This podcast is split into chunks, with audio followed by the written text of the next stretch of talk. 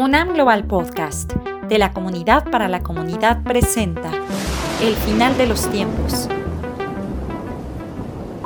El siguiente es un ejercicio de ficción. Cualquier parecido con la realidad es culpa de la realidad y de su imaginación.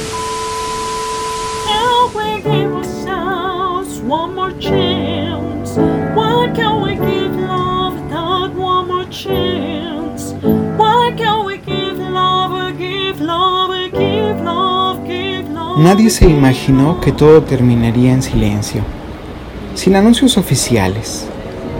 No apareció ningún héroe en el cielo, ni el líder del país más poderoso del mundo para calmarnos. El final de los tiempos ocurrió en un día soleado.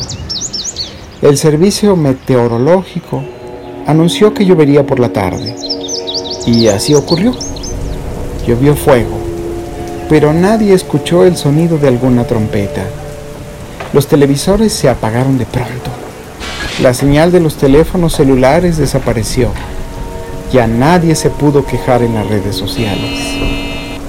Al principio nos asomamos por la ventana, nos miramos y todos teníamos la misma cara de sorpresa.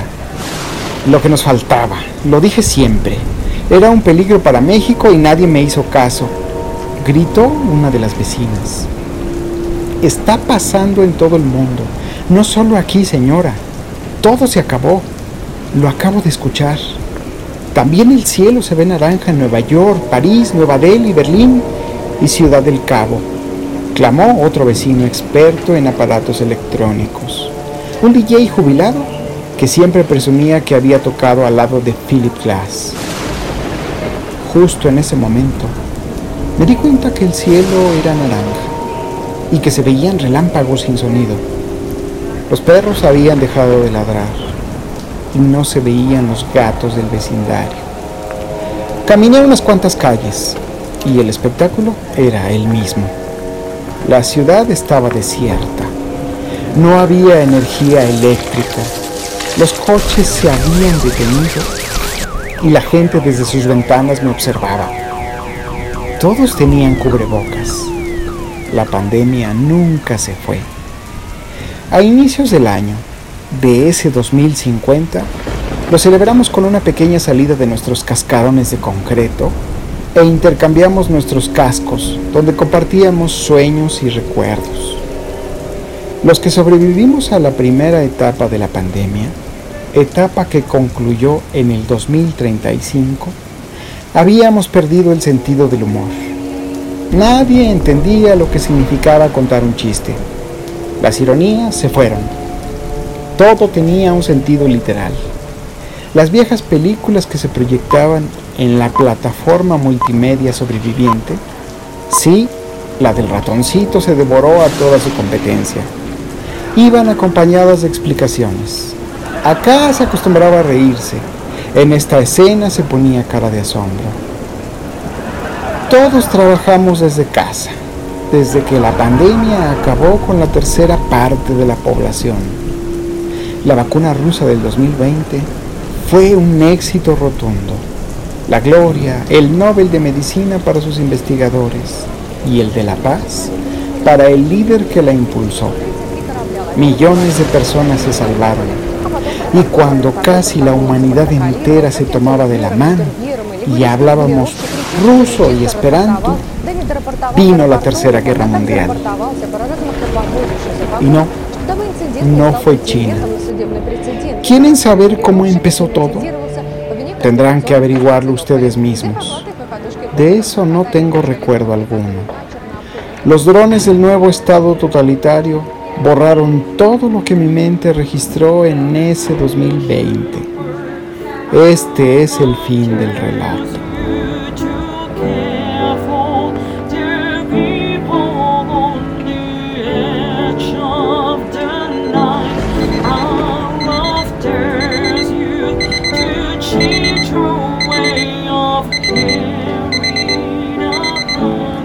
No es la alarma de la alerta zombie a los hombres no les temo, al menos yo. Varios de ellos son profesores universitarios, como yo. Me visitan al anochecer e intercambiamos lo que cada quien resguardó en algún dispositivo electrónico. Uno de esos profesores universitarios guardó viejas grabaciones, podcasts que registraron los últimos días de la humanidad tal y como la conocimos, los últimos días en que fuimos libres y aún teníamos sentido del humor. Esta alarma activa esos recuerdos. Lo que ahora escucharán es la crónica de esos últimos momentos. Como ya saben, todo comenzó en África, no en China. El armamento que tenían las guerrillas de los países africanos sirvió para invadir Europa, una nueva conquista. Primero llegaron a España, que extrañamente estaba dividida, polarizada ocupado en formar un nuevo gobierno. Y mientras el Congreso se peleaba y los ciudadanos se preocupaban por la salud mental de sus reyes, las fronteras de España eran invadidas por los migrantes. En unos cuantos días conquistaron Europa y en medio de la confusión, varias alertas falsas se activaron en Rusia. Los lugares donde estaba resguardada la vacuna estallaron en mil pedazos. Después, el cielo se volvió naranja, el mejor espectáculo para todos los astrónomos del mundo. Al cortarse las comunicaciones, nadie pudo intercambiar información ni explicar lo que sucedía. Con el silencio llegaron los drones que nos ordenaban entrar a nuestras casas. Lo último que recuerdo es ese láser en mi frente que me hizo olvidar si tenía familia, trabajo o perro que me ladrara. Por las noches se oían aullidos, quejas, risas y llantos. En alguna ocasión, lo juro, escuché que alguien cantaba la marsellesa. Las primeras noches me dio miedo asomarme, pero después de un año, ¿qué sentido tenía seguir con miedo? Y los vi. Un ejército de zombies, verdes, algunos sin ojos, sin manos, como leprosos del siglo XXI. Uno de ellos me reconoció. Jonás, sal de la ballena, me gritó. Yo lo saludé desde la ventana. Era la Morsa, mi maestro de ajedrez, profesor de la Facultad de Ciencias. Desde esa noche jugamos ajedrez en mi jardín. No nos importaba el pasado, mucho menos el futuro Solo una vez le pregunté, ¿sabes cómo llegamos a esto? Claro que lo sé. Es una larga historia que no me interesa contarte. Jaque, me dijo. Y me alegré que no estuviéramos en una película de Bergman, porque esa partida ya estaba perdida.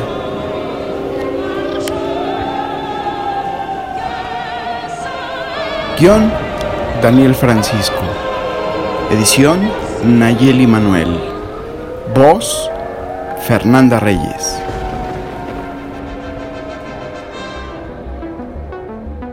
UNAM Global, de la comunidad para la comunidad. Compártenos tu historia.